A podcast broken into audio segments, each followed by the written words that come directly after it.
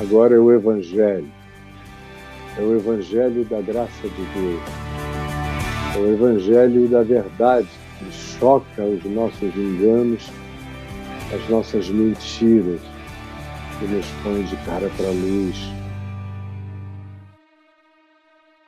Alô, gente querida, minhas amigas, meus amigos, meus queridos netinhos, meus filhos.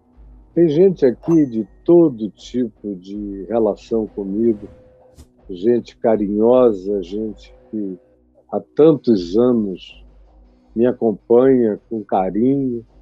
E eu fico tão feliz quando eu encontro isso, como ontem à noite eu fui fazer uma live e que eu tinha até esquecido do meu compromisso com ela e vim fazer assim meio em cima da hora com um dos membros da Fraternidade do Evangelho, que é o professor professor Francisco.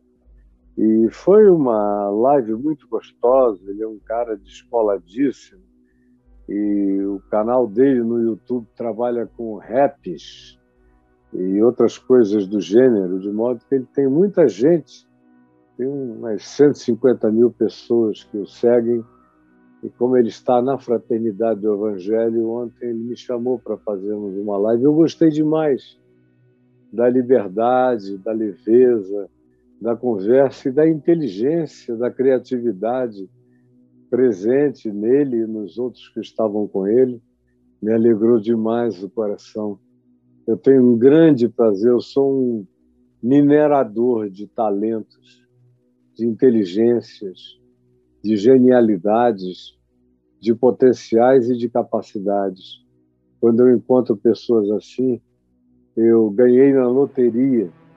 E quando eu vejo que elas estão já de antemão dedicadas ao Evangelho, com a primazia que ele deve ter no coração, eu me enterneço infinitamente mais do que vocês podem imaginar. Amo ver gente inteligente, criativa e amo ver essas inteligências e criatividades e genialidades sendo bem aproveitadas, com a graça de Deus. Mas olha só, gente boa, o meu tema hoje vem do Salmo 64 Salmo 64, todo ele. Mas com uma ênfase muito especial que você está vendo aí no verso 6 do Salmo 64. Mas ele é um salmo que nos fala à mente e ao coração coisas que a gente não deve esquecer. Jamais. Olha só o que está dito aqui. Ouve, ó Deus, a minha voz nas minhas perplexidades. Preserva a minha vida do terror do inimigo. Esconde-me da conspiração dos malfeitores e do tumulto dos que praticam a iniquidade. Os que afiam a língua como espada e apontam quais flechas palavras amargas são esses que têm na língua veneno, porque elas, suas flechas na língua que eles desferem pela palavra, são envenenadas de amargura. E eles fazem isso para as ocultas, para escondidamente atingirem o ser humano íntegro e contra ele disparam repentinamente, repentinamente, não temem as consequências de maltratarem a inocência. Teimam no mau propósito, teimam, teimam, teimam, não desistem nunca do mau propósito. Falam em secretamente armar ciladas, confabulam a esse respeito e dizem: quem nos verá? Quem nos alcançará? Quem fará alguma coisa contra nós? Portanto, projetam iniquidades, inquirem tudo que se pode escogitar arrancar, extrair da alma humana. Eles querem saber as fragilidades e as fraquezas para atacarem melhor e mais mortalmente. É um abismo o pensamento e o coração de cada um deles. Repita comigo: é um abismo o pensamento e o coração de cada um deles. Repita mais uma vez: é um abismo o pensamento e o coração de cada um deles. Mas Deus desfere contra eles uma seta. De súbito se acharão feridos.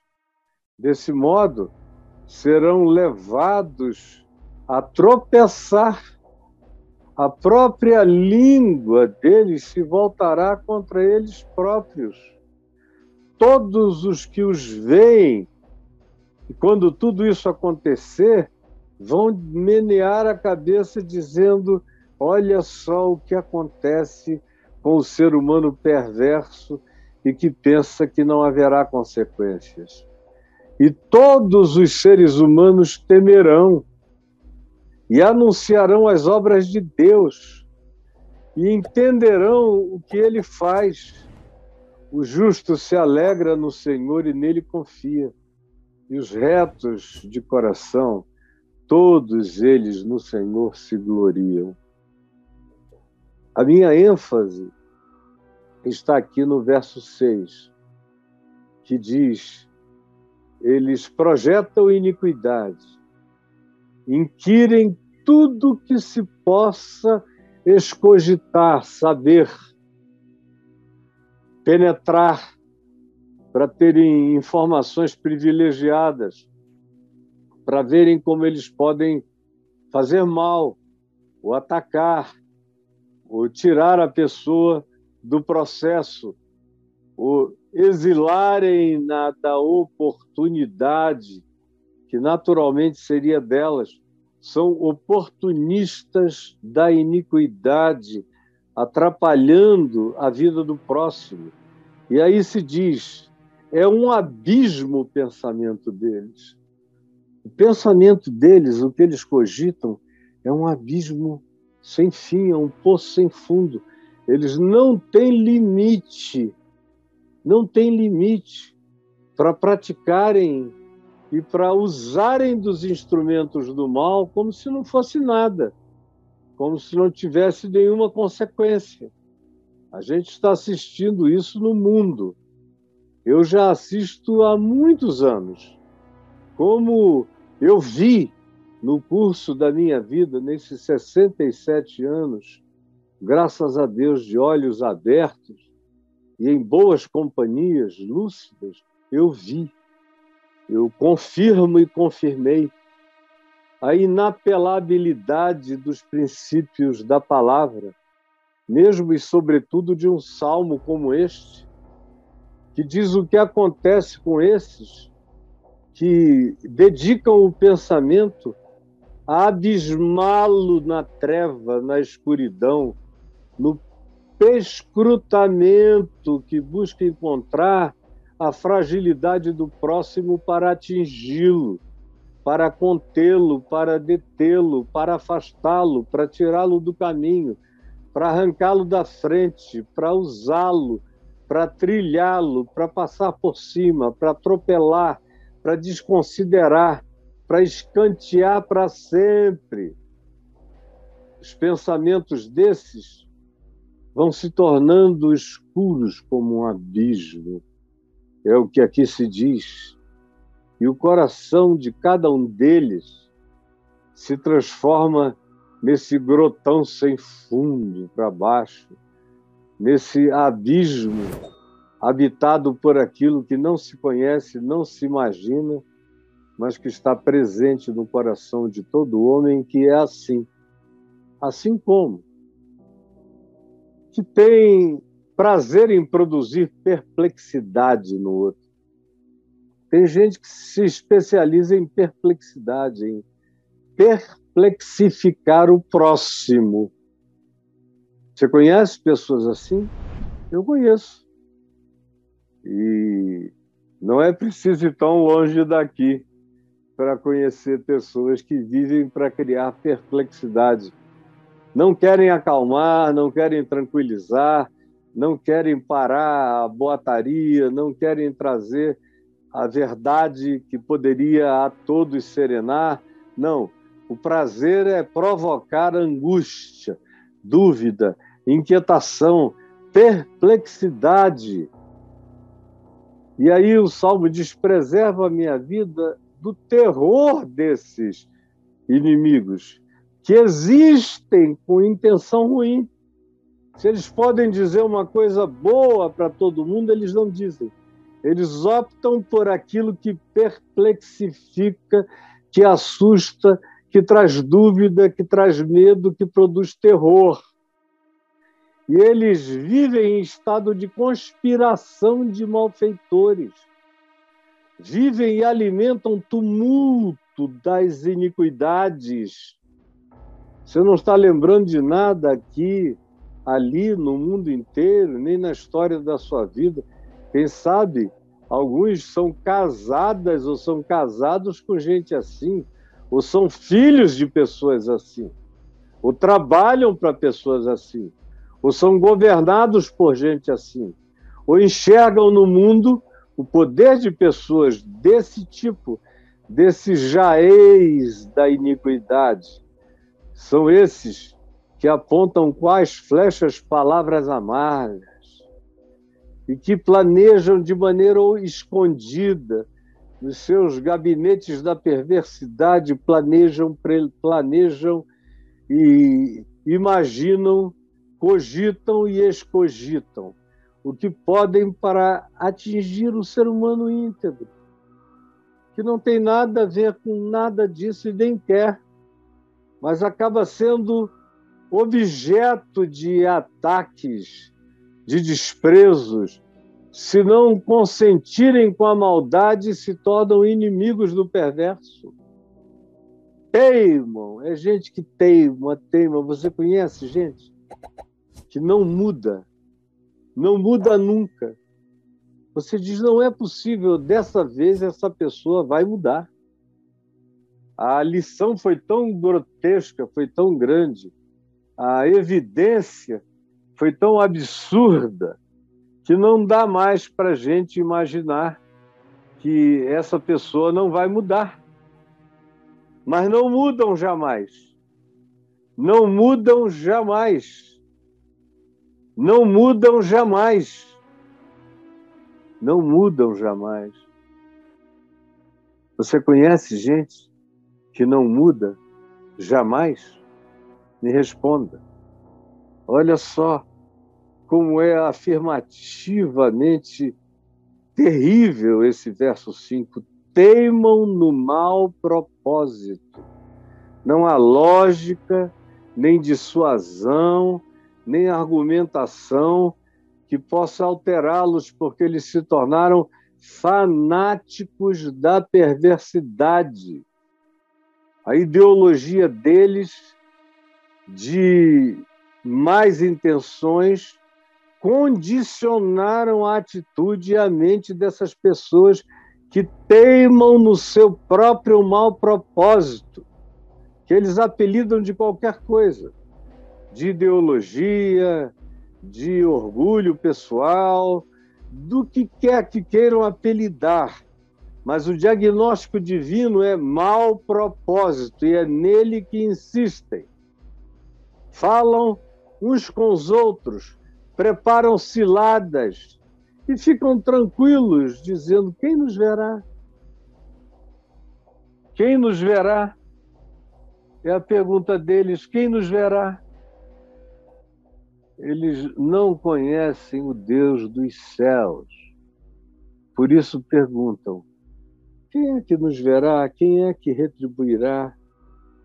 Por isso prosseguem projetando iniquidades. Inquirem tudo que se possa saber da vida do outro para atacar, para fazer mal, para fragilizar. Não me diga que você não está lembrando de gente aí perto de você. Quem sabe gente que dorme na sua cama. É um abismo o pensamento e o coração de cada um deles.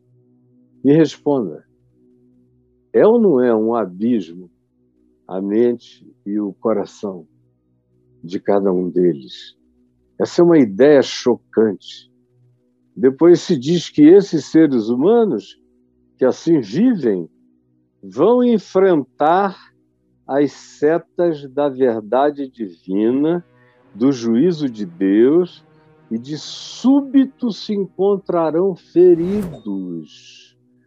Por isso serão levados eles próprios, pela sua própria língua, pelo que dizem, pelo que falam, serão levados a tropeçar nas suas próprias palavras. E enquanto isso, abismam-se cada vez mais profundamente na treva, na escuridade mental, no pensamento tomado pelo mal e o coração mergulhado no abismo. Infelizmente, tem muita gente que conhece exatamente isso aqui. Aqui entre nós tem pessoas que agem assim. Eu quero lembrar você disso, que aqui entre nós, nos assistindo, tem gente que age assim. Tanto quanto tem gente casada com pessoas assim. E gente que não muda nunca.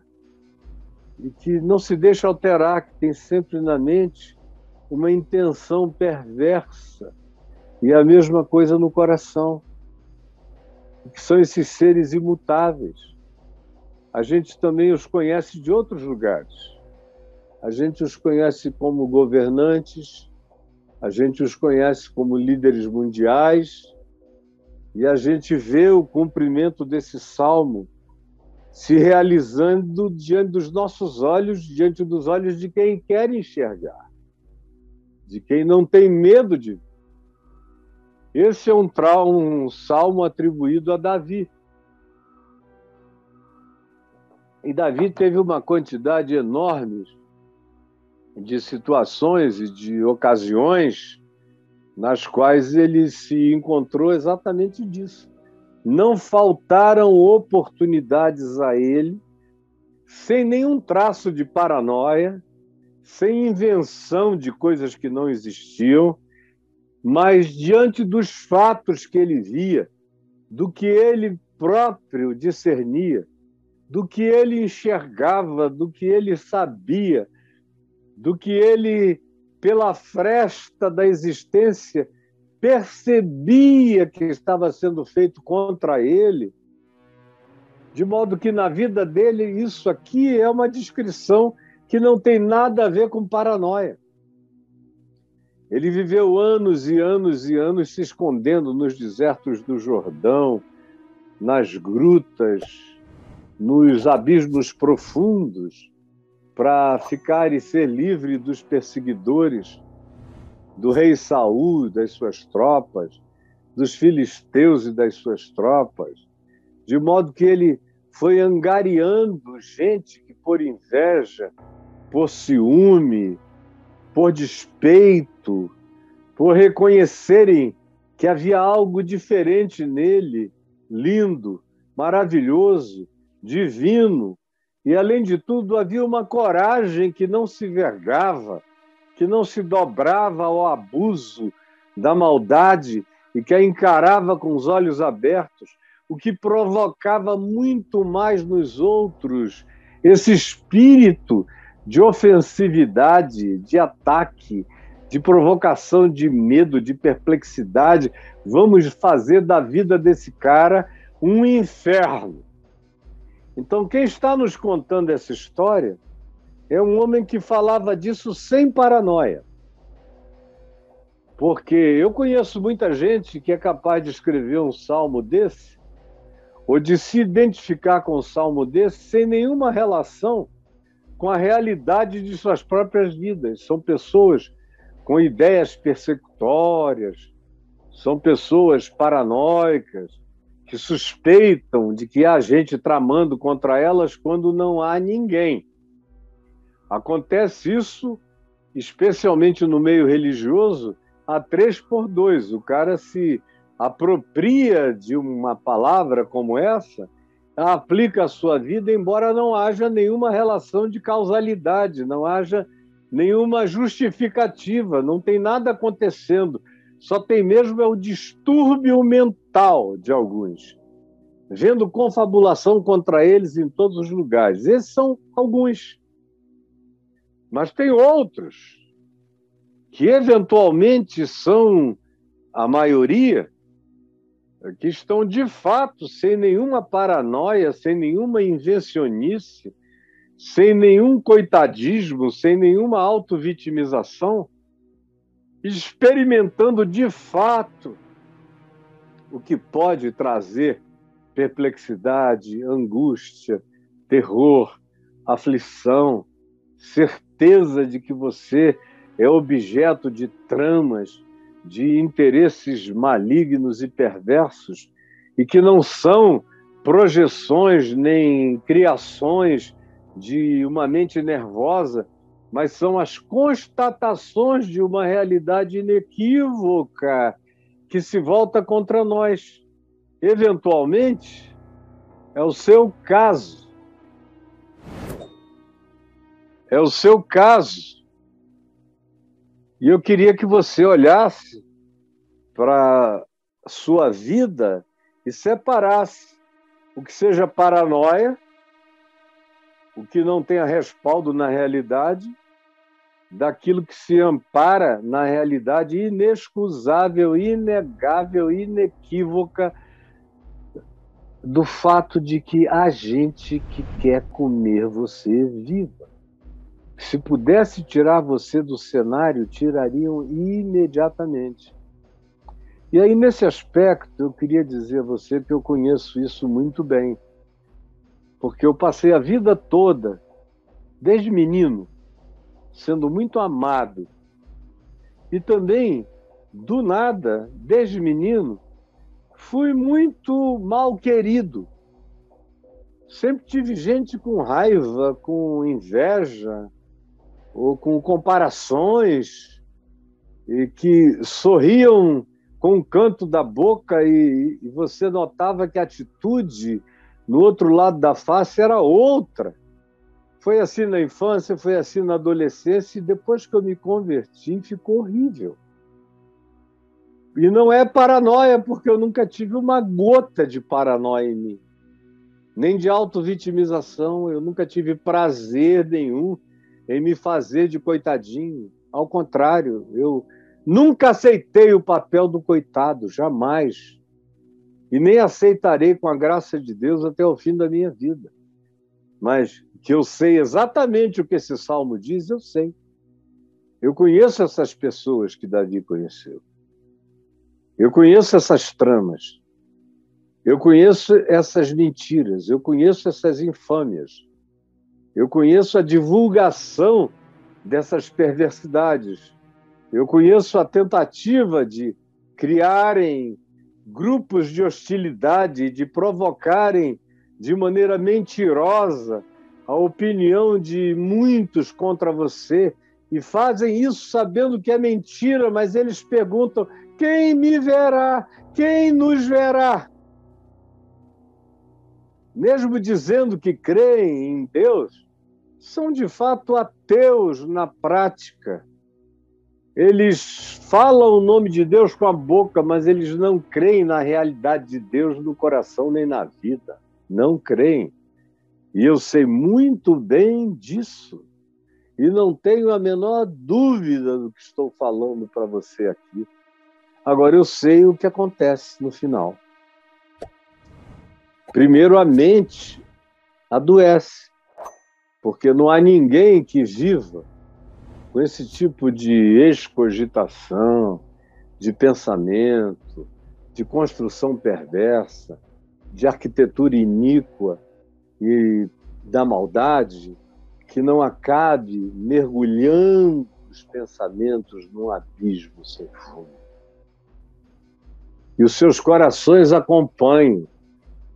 As suas lógicas se transformam em lógicas da morte lógicas do Tártaros, lógicas do abismo, lógicas do inferno.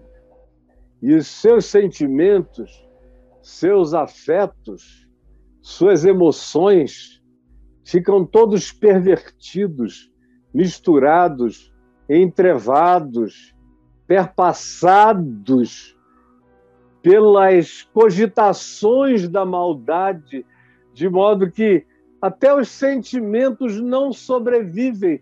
Não há nem dicotomia nessas pessoas, elas se tornam uma só. Mente e coração se fundem na mesma perversidade, de modo que você não pode esperar surpresas positivas, nem da emoção que de repente os surpreenda, ou de algum afeto, ou de alguma coisa assim. Não. Não espere nada. Peça misericórdia ao Senhor e peça a Ele que te cubra. E peça a Ele que se interponha entre você e os juízes da sua vida e que Ele seja o seu justificador. Sabendo, no entanto, dessas coisas.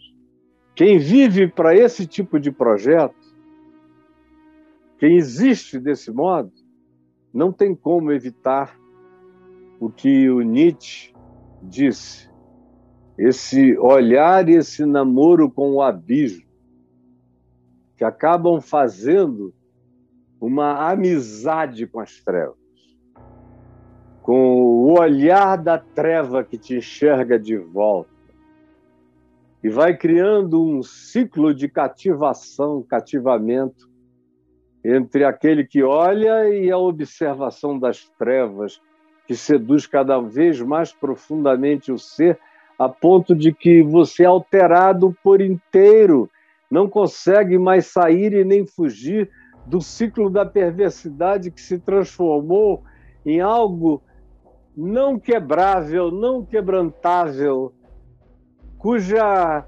realidade é de uma recorrência infernal no coração das pessoas. Você sabe o que eu estou dizendo?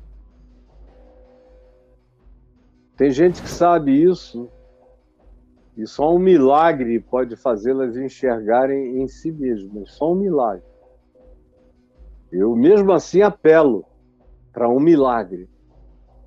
Se você tiver essa, esse telhado de bronze tirado da sua mente, que possa vir a ser penetrada pela graça de Deus, mente e coração. Mas é tão difícil. Depois que a gente se acostuma nesse estilo de vida, ele se transforma num projeto existencial. E tudo que não seja como isso é desprezado pelo perverso. Quando se atinge esse nível, alcança-se um estado de inconversibilidade, de imutabilidade de prazer na perversidade e no que ela produz no ser humano íntegro, mas que é tratado como idiota, que não usa das mesmas armas para se defender. Portanto, é um tolo que não serve para nada, que tem que ser consumido. Mas eu peço a Deus que, quem sabe, essa blindagem dê lugar a alguma luz celestial hoje. Como eu também identifico aqui aqueles que estão começando a se enxergar. Demora. É uma admissão dificílima, sem cuja admissão não existe mutação, nem conversão, nem regeneração, nem vida nem salvação para o ser humano, não há redenção. São pessoas que se colocam no lugar da irredimibilidade. São esses inalteráveis, inconversíveis, que passam a vida inteira fazendo as mesmas coisas.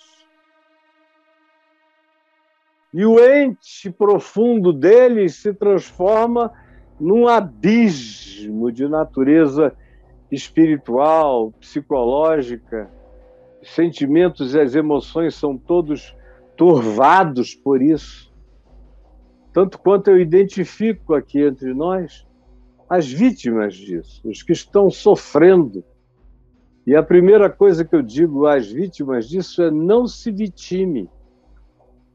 Não termine esse salmo com auto-vitimação. Porque Davi não terminou esse salmo com auto-vitimização.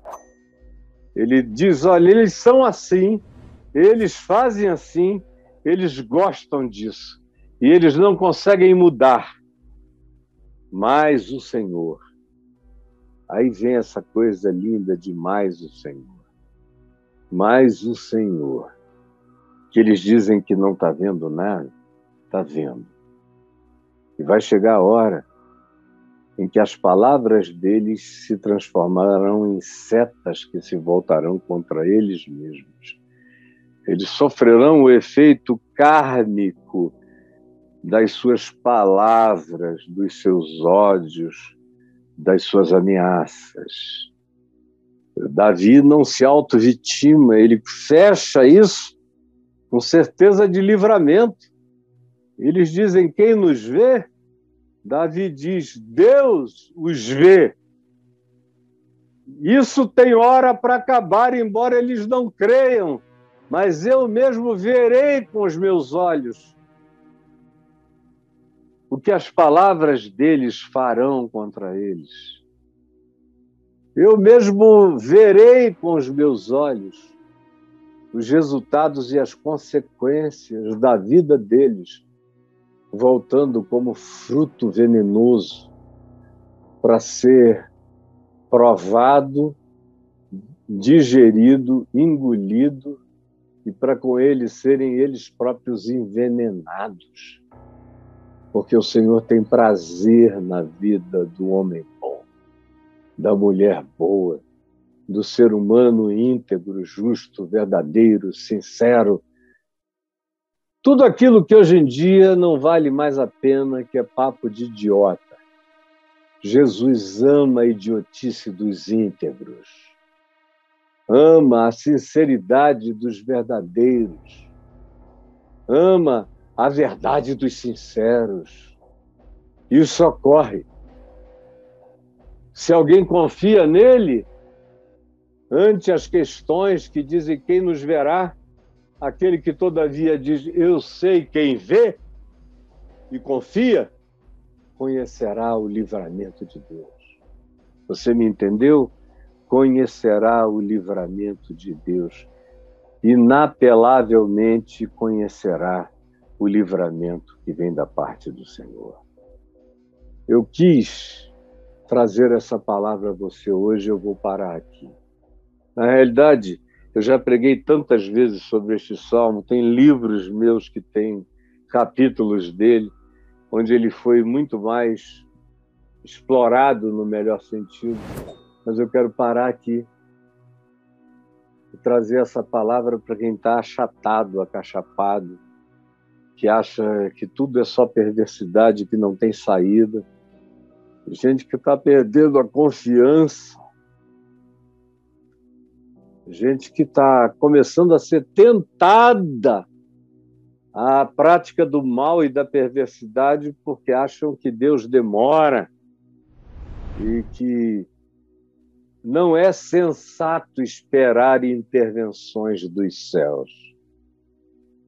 Aí, se você está nessa situação, você botou o pé na beirada do perigo.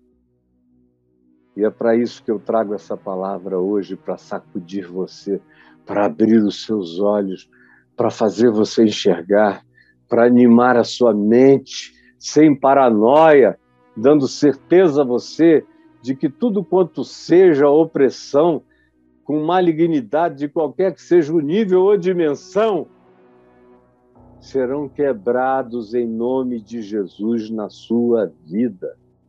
Me diga, você crê nisto? Crê?